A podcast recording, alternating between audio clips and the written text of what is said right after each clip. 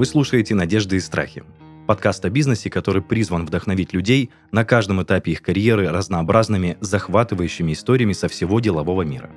Меня зовут Денис Беседин, я бывший владелец франшизы маркетингового агентства, и каждый выпуск ко мне приходят предприниматели и рассказывают, что за история стоит за их бизнесом.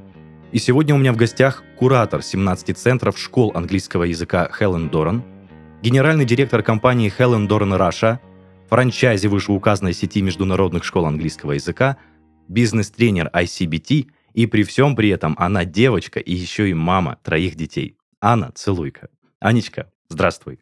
Привет. Как твое настроение на запись? Как ты сегодня вообще? За окном серо, но настроение Но ты не унываешь, да? Да, все хорошо. Отлично.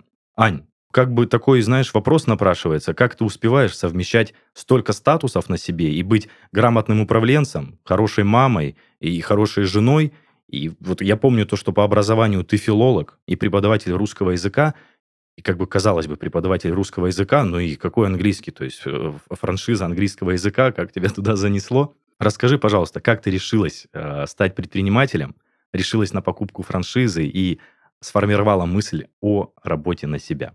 Можно с самого начала, хотя бы давай с того, как все начиналось и как ты успеваешь все это совмещать теперь. А, да, все верно. Я по образованию преподаватель русского языка и литературы, но так случилось, что английский меня всегда привлекал, и я осознанно выбрала, приняла решение поступать в ВУЗ на факультет филологии, не поступать на романо-германскую филологию, на иностранные языки, потому что решила, что английский можно учить параллельно получению базового высшего образования, и, в принципе, так и случилось. То есть я гораздо быстрее э, дошла до нужного уровня, сдавала кембриджские экзамены, занималась, и, э, учась в университете, уже начала преподавать. Английский преподавать? Английский, да, да.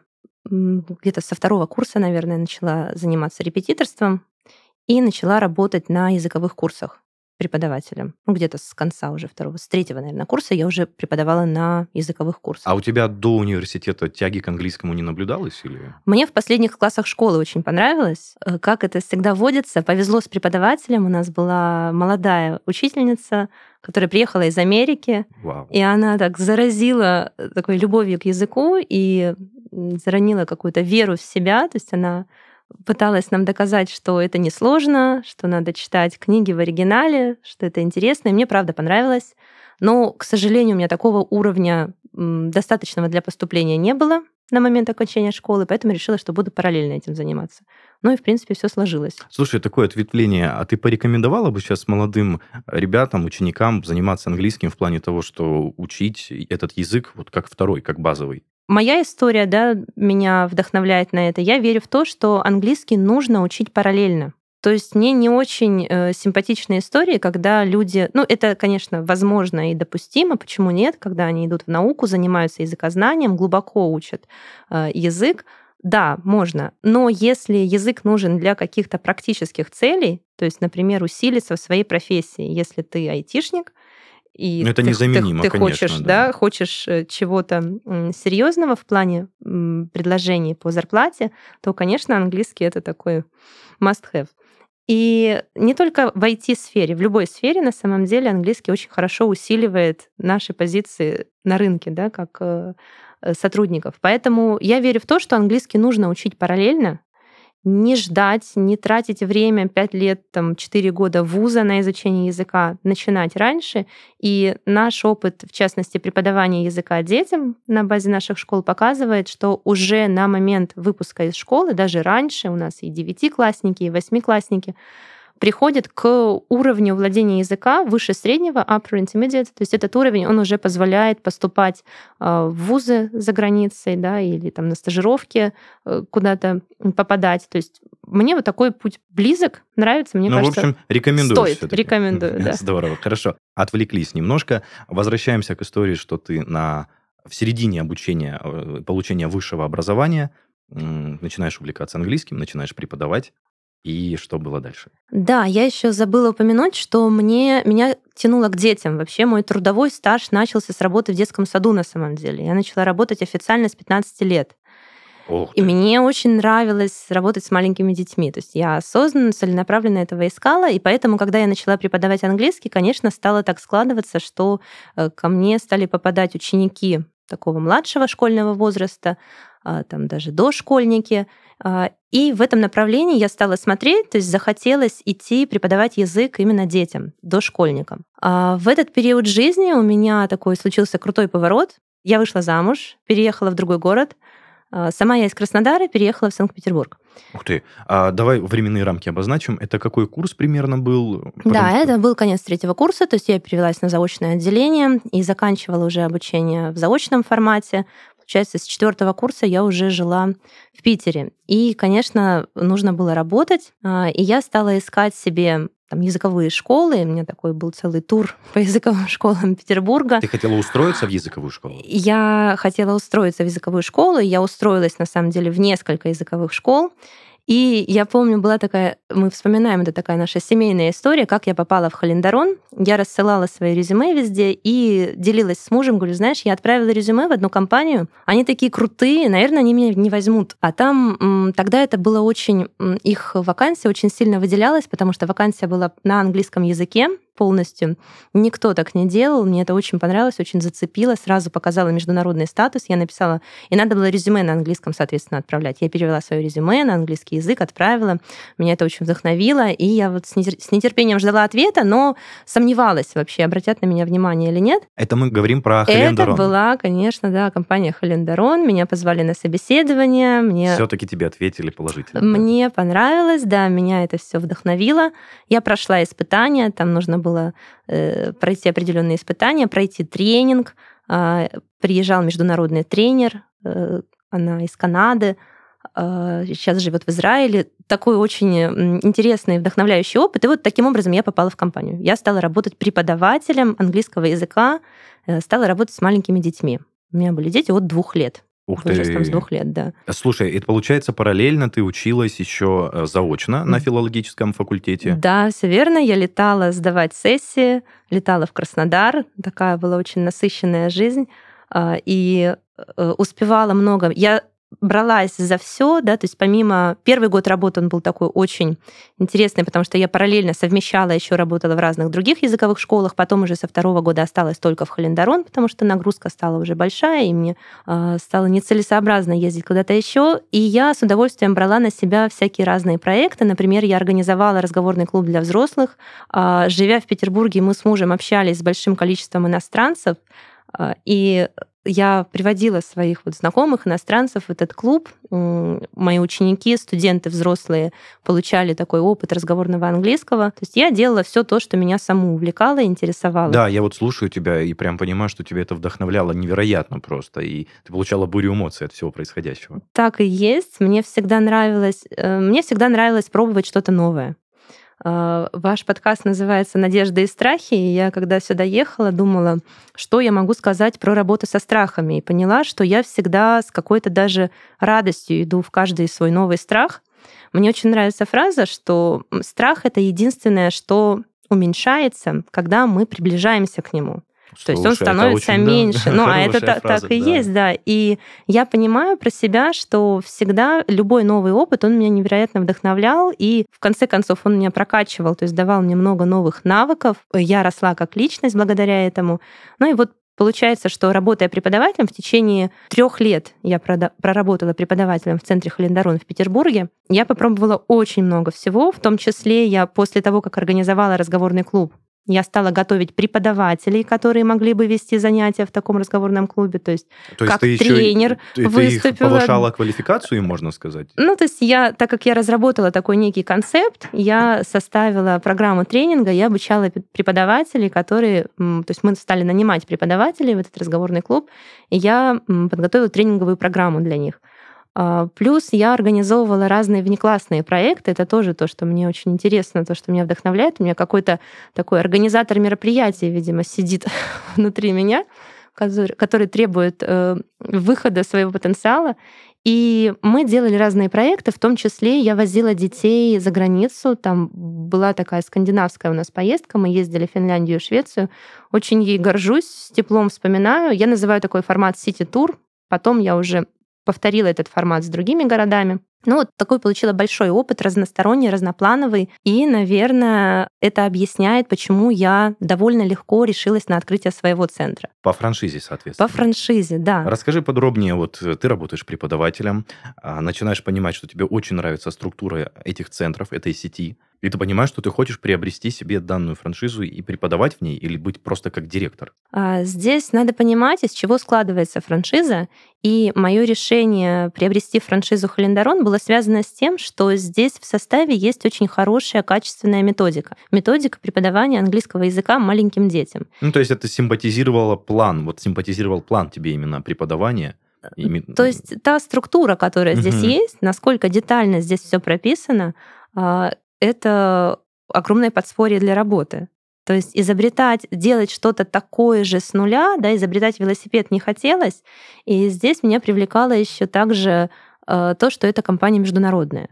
То есть просто даже осознание того, что такие же центры расположены в абсолютно разных странах, у нас 40 стран присутствия на данный момент, и 1200 центров открыто по всему это миру. Это крупная школа. Слушай, это, круп... это, это довольно крупная сеть, да, э, не самая крупная, но одна из крупнейших. И мне было очень интересно присоединиться к международной такой семье центров, поэтому я сделала выбор в пользу франшизы. Но и риски тоже ниже когда все-таки заходишь во франшизу, там, конечно, можно тут обсуждать с разных сторон, но все равно в целом риски ниже. То есть я чувствовала себя спокойнее безопаснее вот в таком формате работы. Тем более здесь я уже все знала.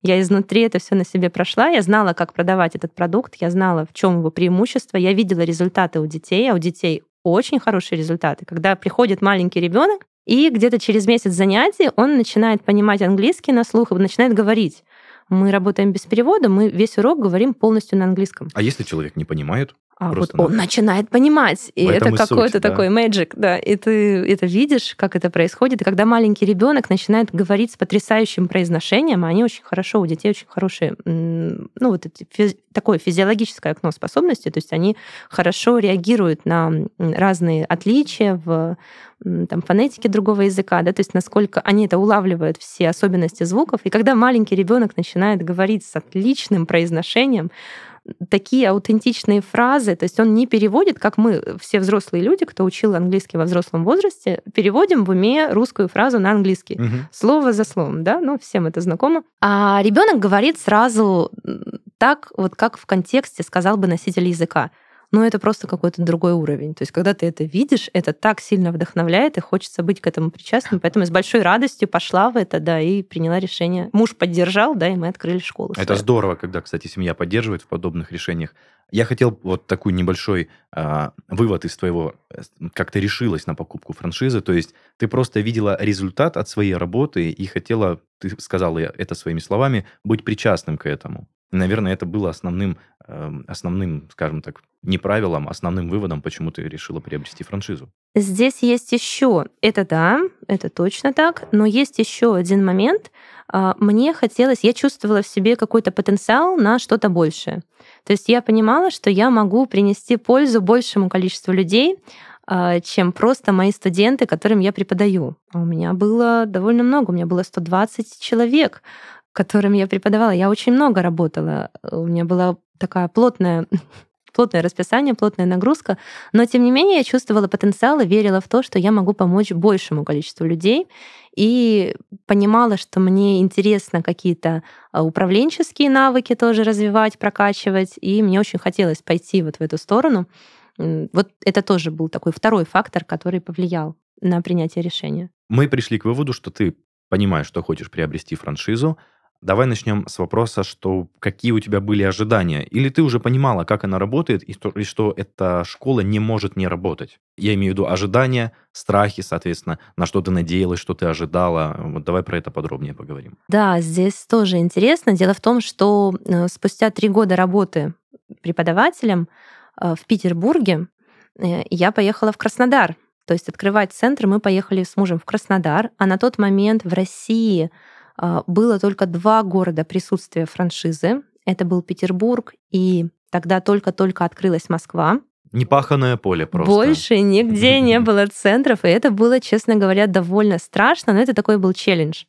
То есть э, это было интересно поехать в новый город, где никто еще вообще ничего не слышал про эту франшизу, и с нуля открыть школу. То есть не просто бизнес открыть с нуля, а начинать развивать бренд с нуля. И я понимала, что, во-первых, это ответственность большая, и что будет сложно, да, потому что все-таки инвестиций больших не было на развитие бренда, тем более. Но было очень интересно. Страшно интересно. Страшно да. интересно. В общем, ты с небольшой опаской, но с большим интересом шла к, к этой цели. Да. А, да. Хорошо, ты затронула те, тему про инвестиции. А франшиза покупалась, если не секрет, это а, были какие-то накопленные деньги или это были инвестиционные, кредитные, просто для интереса а, первоначальный стартовый капитал? Угу. А, но дело в том, что мы приняли решение о переезде, о покупке франшизы не спонтанно. Это было все заблаговременно, то есть где-то за ну, где-то за год, наверное, месяцев за 9 точно мы вот приняли решение такое. И было какое-то время подготовиться.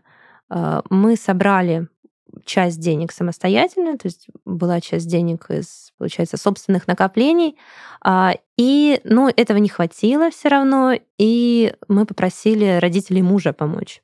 И нам дали взаймы деньги родителя мужа, мы им выплачивали постепенно, да, когда открылись.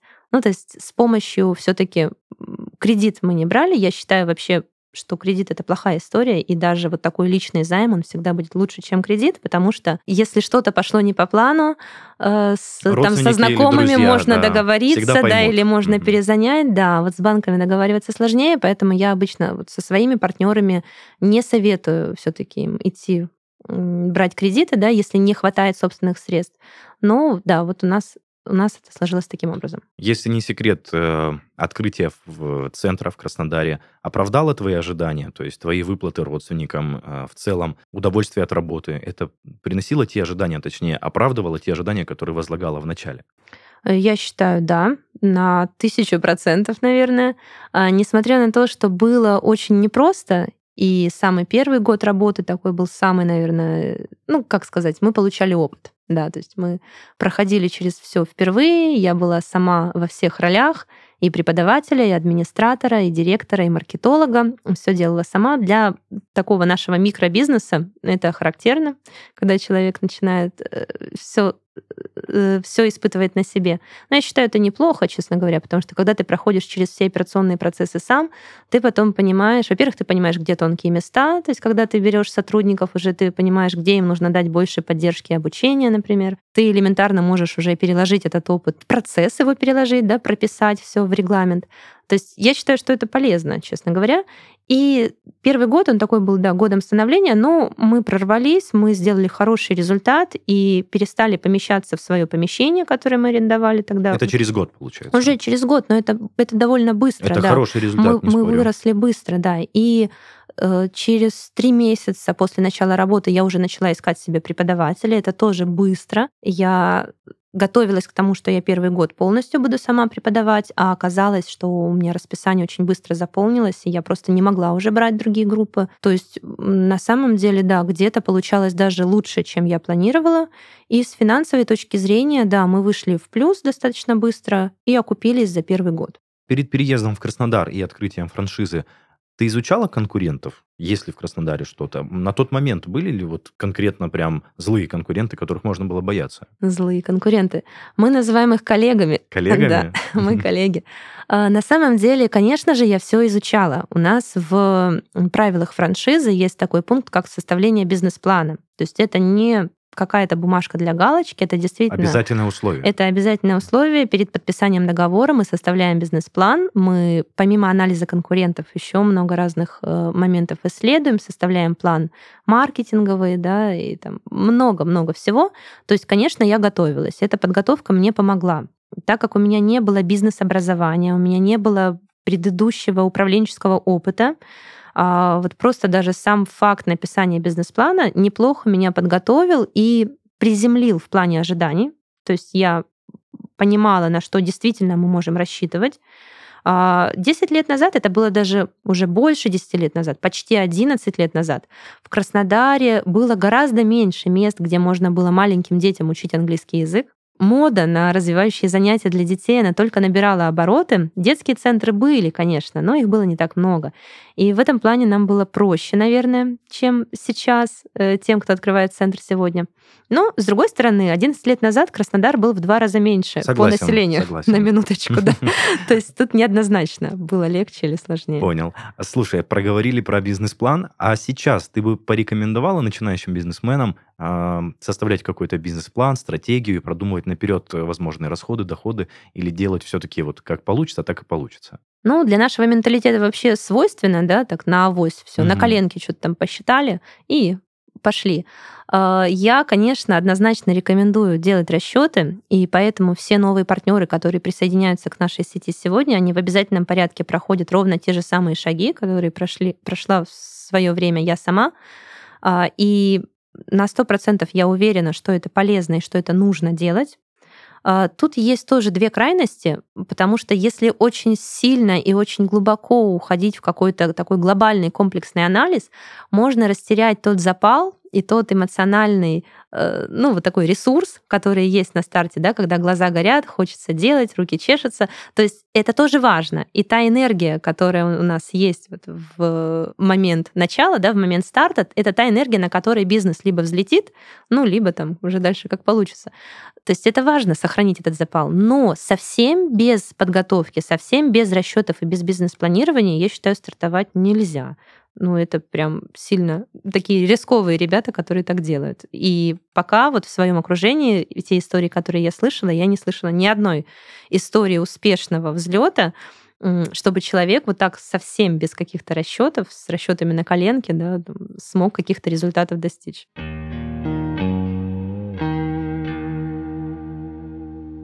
Мы продолжаем регулярную рубрику, в которой наш спонсор, платформа PlanFix, дает советы начинающим предпринимателям. И сегодня их совет касается продуктивности владельцев бизнеса. Когда ты управляешь большим бизнесом, сетью франшиз, а дома тебя ждет семья, важно отслеживать свою продуктивность и расставлять приоритеты ежедневным задачам. Быстро вносить и видеть все свои повседневные задачи в удобном интерфейсе можно благодаря планировщику задач от PlanFix. Это простая и удобная конфигурация, которая позволяет вести учет всем своим ежедневным задачам, сортировать их по мере важности, группировать по тематикам, а также хранить важные контакты в одном месте. По сути, планировщик — это тот же ежедневник, только с возможностью вносить изменения в один клик. Ты можешь настроить интерфейс исключительно под себя и всегда иметь свое расписание под рукой в телефоне. Ссылка на планировщик будет в описании этого выпуска, а в следующем еще больше советов от PlanFix.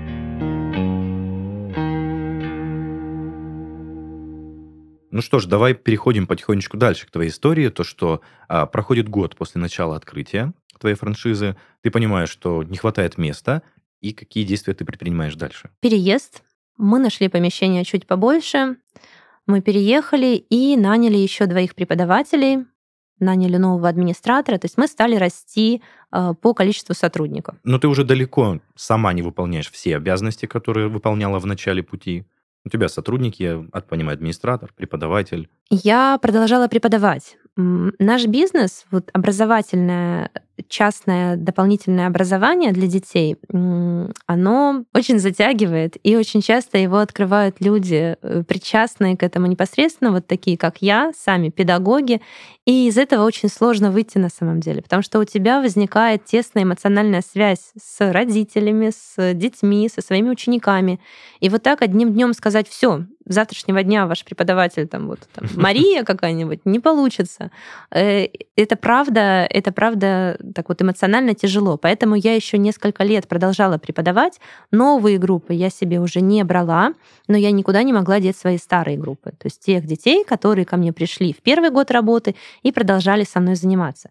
Только рождение ребенка позволило мне хотя бы частично сократить нагрузку, но даже это не помогло, я все равно вынуждена была продолжать часть групп вести. С двухмесячным ребенком я все равно продолжала работать. А потом, потом уже, да, спустя время, спустя еще несколько лет, я уже смогла отказаться от уроков полностью. То есть сейчас ты не преподаешь. Сейчас я не преподаю, да, но сейчас уже другая история. Сейчас я гораздо больше всего делаю, потому что первые четыре года я развивала свой центр, а потом я же э, купила франшизу другого уровня, я купила мастер-франшизу на регион, на Краснодарский край, потому что я почувствовала, что это вот опять эта тема с потенциалом. Я поняла, что, наверное, могу больше все таки чем развивать просто один центр свой э, по изучению английского языка.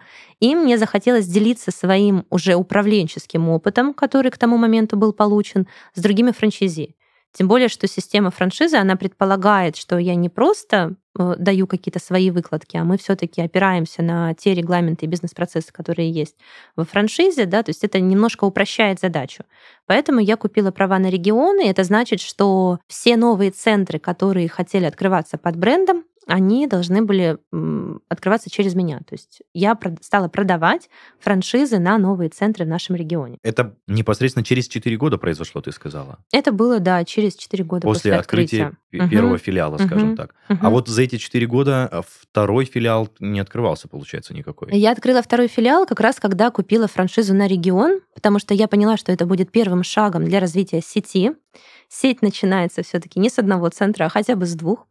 И я поняла, что наличие двух центров в Краснодаре уже будет больше похоже на сеть.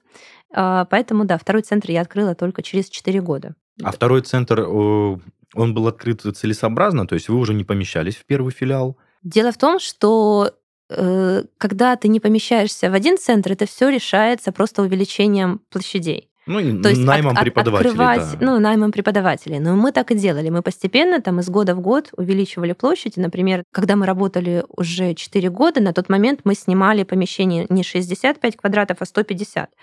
То есть мы уже да, расширились подрастали, сильно. Подрастали. Да.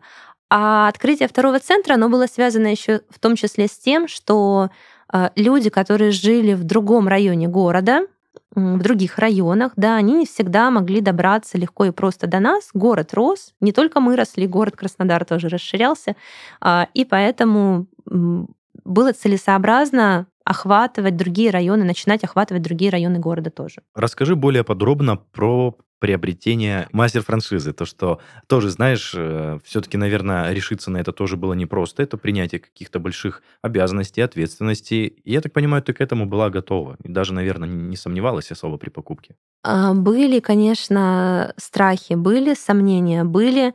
В первую очередь это было связано с тем, что требовались дополнительные вложения, инвестиции, потому что это тоже покупка франшизы другого уровня, да, там она стоит дороже. А, и что меня на это подтолкнуло? Наверное, запросы от потенциальных франчайзи, потому что спустя буквально там 2-3 года после э, начала нашей работы стали приезжать люди и стали интересоваться возможностью открыть такие же центры под таким же брендом. И я чувствовала какую-то не то что зависть, может, ревность потому что я чувствовала свой большой вклад в становление бренда в Краснодарском крае, и мне хотелось э, оставаться к этому причастной. Я не хотела, чтобы кто-то, грубо говоря, там, перехватил инициативу, да, чтобы я начала отчитываться э, кому-то, кто купит эту мастер-франшизу раньше меня. То есть такие были чувства. Э, и ну, я была готова, да, я считаю, что я была готова, потому что я чувствовала потенциал, я чувствовала, что у меня есть достаточно навыков, и вот эта потребность учить людей, она у меня начала э, проявляться в том, что я стала собирать команду франчайзи себе. То есть я понимала, что мне придется много вкладываться в обучение своих партнеров, чтобы они смогли сделать свой бизнес успешным и прибыльным. Но это уже обучение было не английскому языку, а это именно управленческой деятельности было. Да, да, совершенно верно. Но тем не менее э, основной э, посыл, мотив мой, да, передавать знания другим людям, он все равно здесь нашел подкрепление.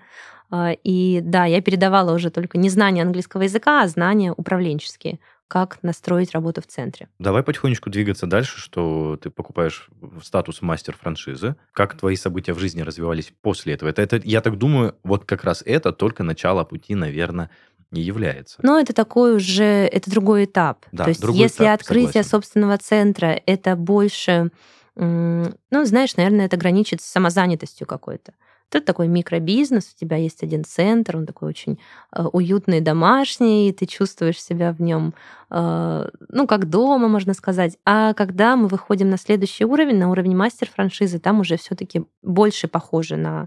То есть уже начинаем говорить такими категориями бизнеса. А вот здесь как раз мне пришлось взять свои первые кредиты на бизнес, Там я уже не смогла обойтись э, накоплениями, обойтись собственными средствами, потому что мне нужно было вкладывать деньги в открытие нового филиала, и там трат было больше. Вот да, здесь я в первый раз взяла кредит на бизнес, плюс там добавляется ответственность, я стала заниматься э, поставкой учебных материалов для наших центров. Дело в том, что учебные материалы Халендерона не производятся за границей, мы их должны завозить из-за границы. И вот здесь я столкнулась с таможней.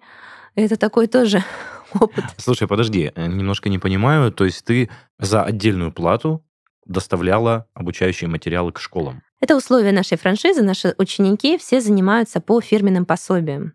Эти пособия — это напечатанные учебники, и они все укомплектованы в такие текстильные сумки, в рюкзаки. А, и эти пособия, их нужно привезти, их нужно привезти из-за границы. То есть мастер-франчайзер — человек, который занимается организацией работы школ, сети школ в регионе, он, соответственно, отвечает в том числе за транспортировку этих пособий. То есть это входит в его обязанности да, договорные? Да, mm-hmm. да, это было для меня такой, как бы, что ну, ты... не то чтобы неожиданностью, но это был тоже новый такой опыт. Что ты скажешь по поводу, ты так просто немножко, мне кажется, нелестно отзываешься об это, этом опыте? Это то, с чем я, наверное, предпочла бы никогда не столкнуться, честно говоря, в своей жизни.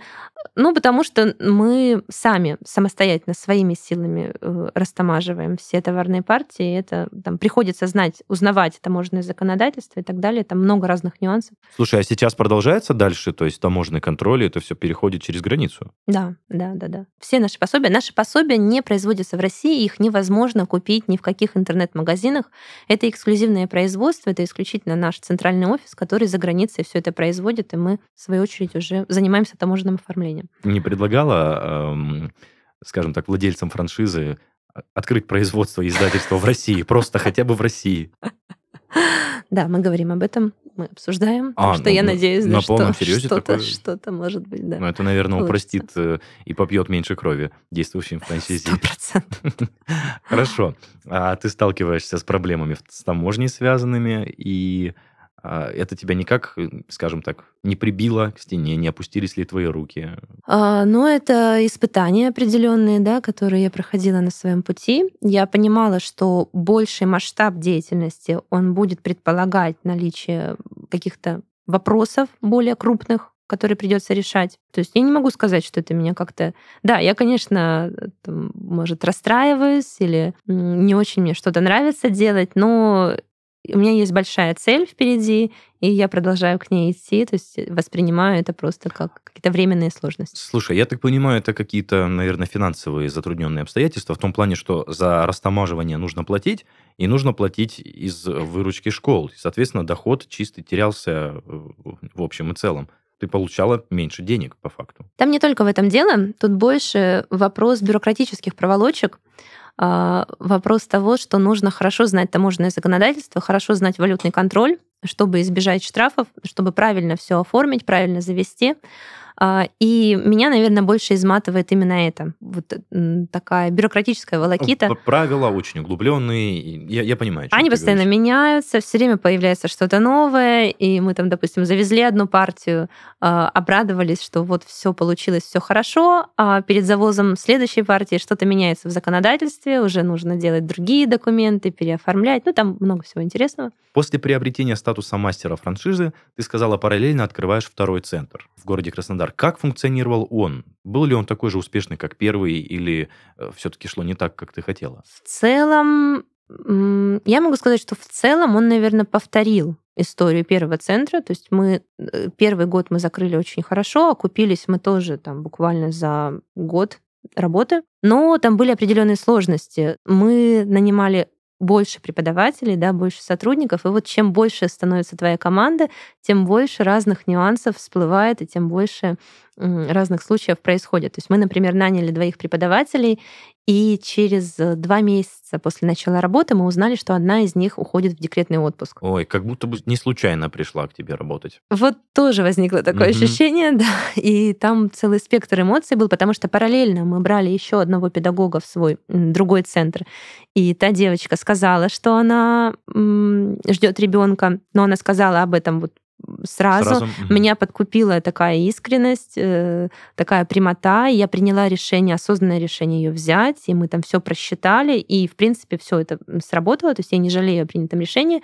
Но вот во втором случае мы не знали и не смогли. Мы бы просто взяли еще одного педагога, на самом деле, на этот центр. А так как мы не были к этому готовы, мы остались с одним преподавателем и немножко уперлись, на самом деле, из-за этого в определенные показатели. То есть педагога найти не так быстро нового. А еще в связи с тем, что у нас э, требуется отдельное обучение специальное перед стартом работы, ну, получается, что процесс ввода в должность, он не такой быстрый. И да, и мы первый год работали с одним педагогом, поэтому этот педагог работала на максимум, но центр мог бы работать и лучше, если бы у нас был персонал. А да. в чем проблема была вот нанять нового сотрудника, помимо того, что это, ну да, долгий процесс обучения, но все же.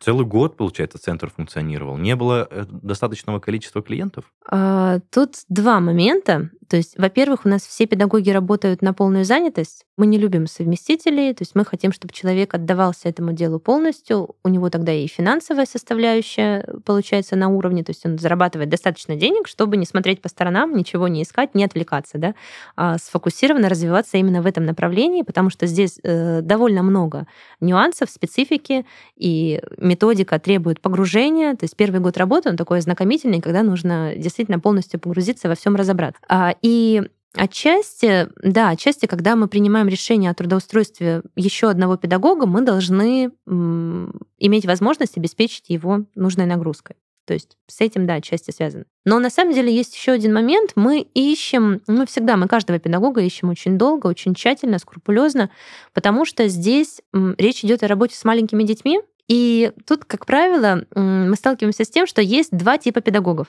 Есть те, кто любит детей, и есть те, кто хорошо знает английский. Ах, слушай, да. Непростой выбор, это но и- прям и хочется, боль, чтобы да. это было совмещено. А нам нужно, чтобы это каким-то образом пересеклось. Да, не просто, в общем, не просто выбор преподавателя. Хорошо, функционирует второй центр, ты находишься на должности мастера франчайзи. Как ты добралась до должности генерального директора представительства Хелен Дарон в России? Это прям звучит очень-очень э, круто. Как бы ни много ни мало, а круто. Да, я соглашусь. Звучит круто, точно, да. Шло время, да, открывались новые центры.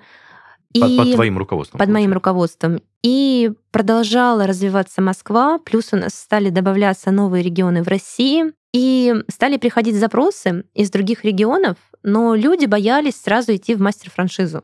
То есть они боялись сразу брать на себя такую ответственность, э, не зная специфики бизнеса, не зная, как это работает изнутри, и стали поступать запросы именно на открытие центров, а, но в других регионах. И центральный офис стал давать такие центры мне. То есть я стала курировать центры, которые у нас открывались в других городах России. Ты была не против этого? Ну, конечно, это делалось с моего согласия. Ну, просто это же дополнительная нагрузка, как-никак. У Это- тебя, в- скажем так, в крае забот хватает, а это еще и за пределами края и федерального округа. Да, это доп. нагрузка, но с другой стороны, это новый опыт. А, как мы помним, я любой новый опыт очень люблю. И это, опять-таки, какой-то уровень челленджа. То есть, когда мне давали Новосибирск, например, э, мне было просто интересно посмотреть, как это в итоге технически будет выглядеть. То есть, как я смогу с этими расстояниями, с этой разницей во времени, потому что там плюс 4 часа к московскому времени, как мы будем работать, функционировать. Но я верила в то, что, тем не менее, это не помешает мне передать свой опыт,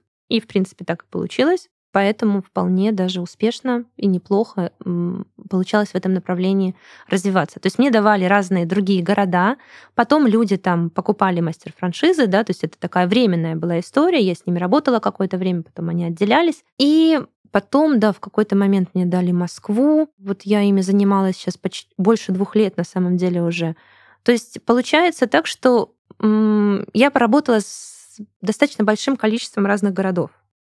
И удаленно мне удавалось обеспечить тот же уровень поддержки, который я даю здесь, находясь в Краснодаре. Я думаю, наверное, из-за этого центральный офис предложил именно мне стать генеральным директором нашего представительства по России, потому что сейчас наша задача как раз и заключается в том, чтобы развиваться по всей стране, чтобы открывать филиалы в разных городах. Ну, тут, конечно, все немножко усложнилось э, пандемией, потому что... А, точно, сейчас пандемия была и Точно, закрытие, да, есть такая. Вы были закрыты все, да? Или вы перешли все-таки на онлайн-обучение, попытались это сделать? А, мы не то, что попытались, мы перешли. Других вариантов у нас не было. И, конечно, пандемия стала таким большим испытанием для нас. И вот этот момент открытия представительства Центрального офиса в России, он наложился на пандемию, и поэтому наш рост, наверное, затормозился отчасти из-за этого. В пандемию мы быстро среагировали. Здесь как раз наша международность нам помогла. Из-за того, что у компании есть филиалы в разных странах, в том числе в Китае, в Италии, то есть те страны, которые первые сильно пострадали от коронавируса, в них достаточно широко представлены наши центры. То есть у центрального офиса была возможность сразу понять, что происходит. То есть если мы в России сидели, и мы еще не понимали да, какое-то время, что это будет там. Мы слышали, что начали там что-то кого-то закрывать, но мы не понимали, как это коснется нас. Центральный офис быстро все понял, и они начали переводить наши программы в онлайн. То есть они сразу, слушай, это прям действительно как-то молниеносное принятие решения и они просто мобилизовали все свои ресурсы на это, они полностью весь свой отдел педагогической разработки они э, приостановили, поставили на паузу разработку всех остальных проектов, они полностью переключились на это, и в такие сжатые сроки они действительно сделали очень большой объем работы, они перевели наши программы в онлайн, у нас было такое вот промежуточное решение, как быстро это в онлайне вести, но тем не менее это помогло нам выжить. Грамотное решение, мне кажется, грамотных руководителей. То есть, э, в принципе, ребята молодцы. Знаешь, какой у меня вопрос? Ты сказала, что официальное представительство, точнее, головной офис э, заметил то, что ты справляешься с задачами, и тебя хотели, скажем так, продвинуть на должность генерального директора представительства в России. Как это произошло? Как тебя сюрпризом предупредили? Или ты уже знала, что вот-вот ты получишь эту должность? Просто вот сам этот момент осознания, то, что тебя назначают. Точнее, узнавание даже, что тебя назначают. А, там была такая история. Сначала у нас э, Сначала мне пришло предложение стать национальным координатором центров по России это не одно и то же, то есть это не генеральный директор еще, но это очень похоже. То есть суть, функционал такой же. И я помню, что со мной поговорили, спросили, не против ли я, да, там прислали условия, что я должна буду делать, что за это буду получать.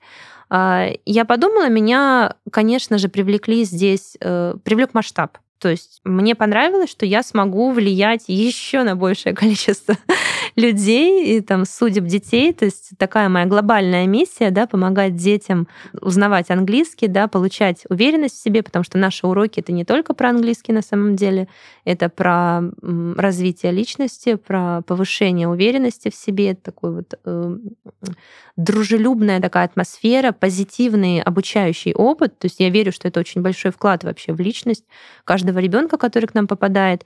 И вот моя миссия заключается в том, чтобы как можно больше детей через это прошло, потому что это действительно помогает очень здорово в жизни. И теперь я поняла, что, ага, тогда я смогу помогать, то есть открывая новые центры, помогая франчайзи, я таким образом увеличиваю вообще охват, увеличиваю масштаб сети у нас в России. То есть мне это понравилось, и я так предварительно дала согласие. И я помню, как я узнала про официальное свое назначение. Мы были в Англии тогда, мы отдыхали у своих друзей в Англии, и вот мне приходит, мне приходит письмо, э, уже где официально все подтверждено. А, договор, по-моему, мне прислали. Договор и письмо. Да, подписанный договор. И вот да, я помню, что мы были на отдыхе, и помню, как я мы там сидели за столом с друзьями, да, как я поделилась этой новостью, и это было прям круто. Какая романтическая история. Ну, просто здорово, то, что ты с друзьями, тебе приходит электронное письмо. Это как приглашение Хогвартс какое-то ну, получается. Ну, типа того, да. Классно.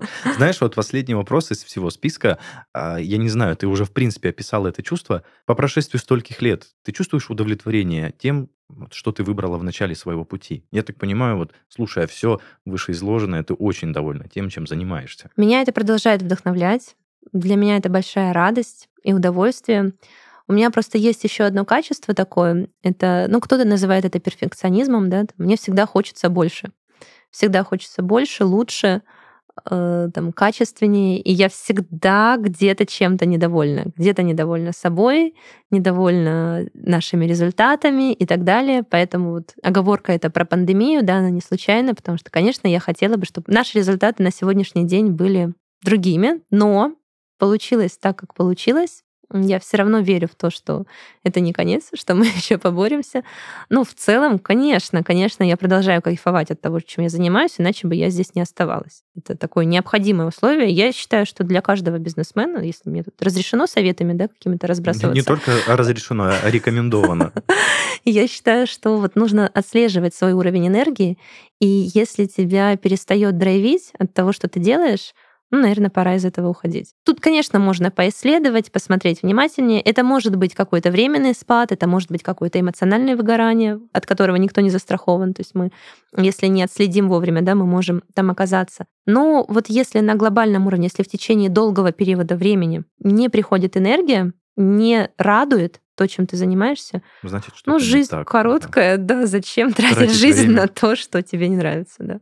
И мы затрагивали тему обучения, да, я говорила про обучение сотрудников. Я же продолжаю в этой теме идти дальше, то есть, и несмотря на то, что я не преподаю уже давно, в прошлом году я прошла обучение в школе бизнес-тренеров ICBT, и сейчас я ну, как полноценный бизнес-тренер уже веду. Да, давай поговорим еще чуть-чуть подробнее по, про твои остальные качества, про коучинг, про бизнес-тренерство.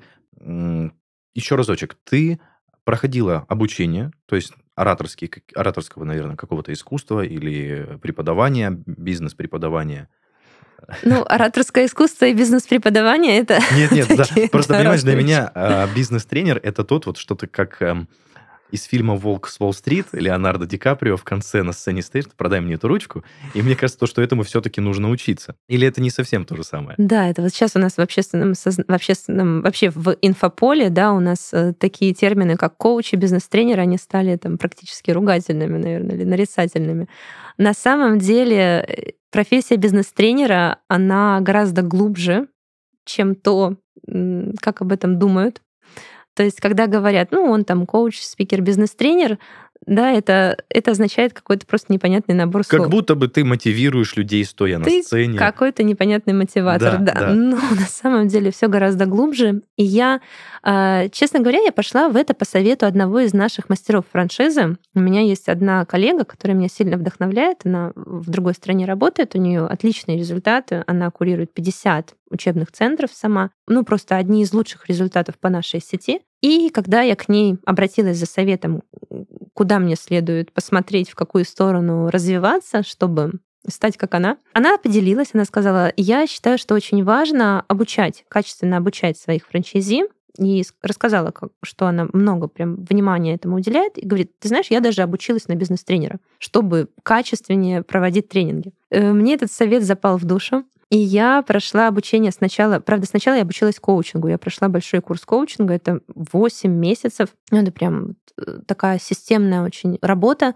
И научилась, вообще освоила принципы коучинга э, для применения их в работе с сотрудниками, с персоналом, со своими франчайзи. И потом вот пошла в школу бизнес-тренеров. То есть э, бизнес-тренер — это человек, который может системно, качественно передавать знания взрослым людям, вот тут очень важно, что взрослым, потому что это не педагог, это андрогог, тот, который работает со взрослыми людьми. Есть такая область, да, андрогогика, преподавание взрослым людям. Вот Бизнес-тренер — это андрогог, просто в бизнес-контексте. Почему бизнес-тренер? Потому что это навыки, связанные с бизнес-спецификой. Это могут быть продажи, это может быть там, управленческое, например, обучение, да, но есть там очень много, там очень много разной специфики, нюансов, как именно передавать знания, как именно составить тренинг, чтобы это все э, уложилось, да, чтобы человек понял и чтобы он получил новый какой-то опыт, новый навык, почувствовал его навык, который он дальше будет развивать и закреплять. Поэтому, да, бизнес-тренер не равно оратор и не равно спикер.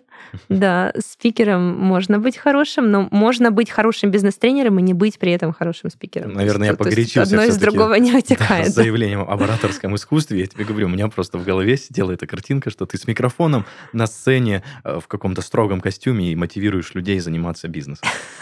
Я прошу прощения за это. Каламбурчик, да.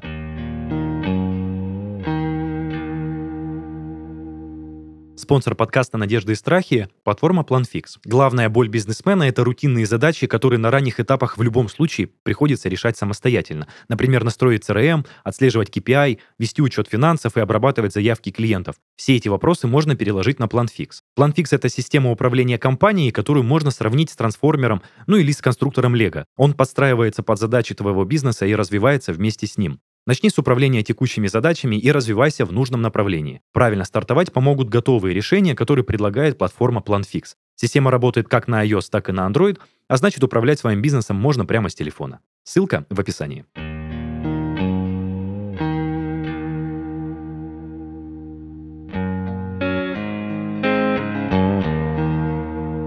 Ну что ж, друзья, такая здоровская история. Это был подкаст «Надежды и страхи», его ведущий Денис Беседин. Сегодня моей гостьей была Аня Целуйка, супергерл, которая успевает быть мамой, бизнес-вумен, исполнительным директором, коучем, тренером и спикером. Анечка, спасибо тебе большое. Спасибо, что уделила время, зашла к нам в гости. Ну а вы, друзья, подписывайтесь на нас в социальных сетях, слушайте нас на всех музыкальных платформах, оставляйте свои комментарии в нашем телеграм-канале и странице Инстаграм. Ну а если хотите стать гостем нашего подкаста, пишите на почту heysobachkaredbarn.ru. Всем пока-пока.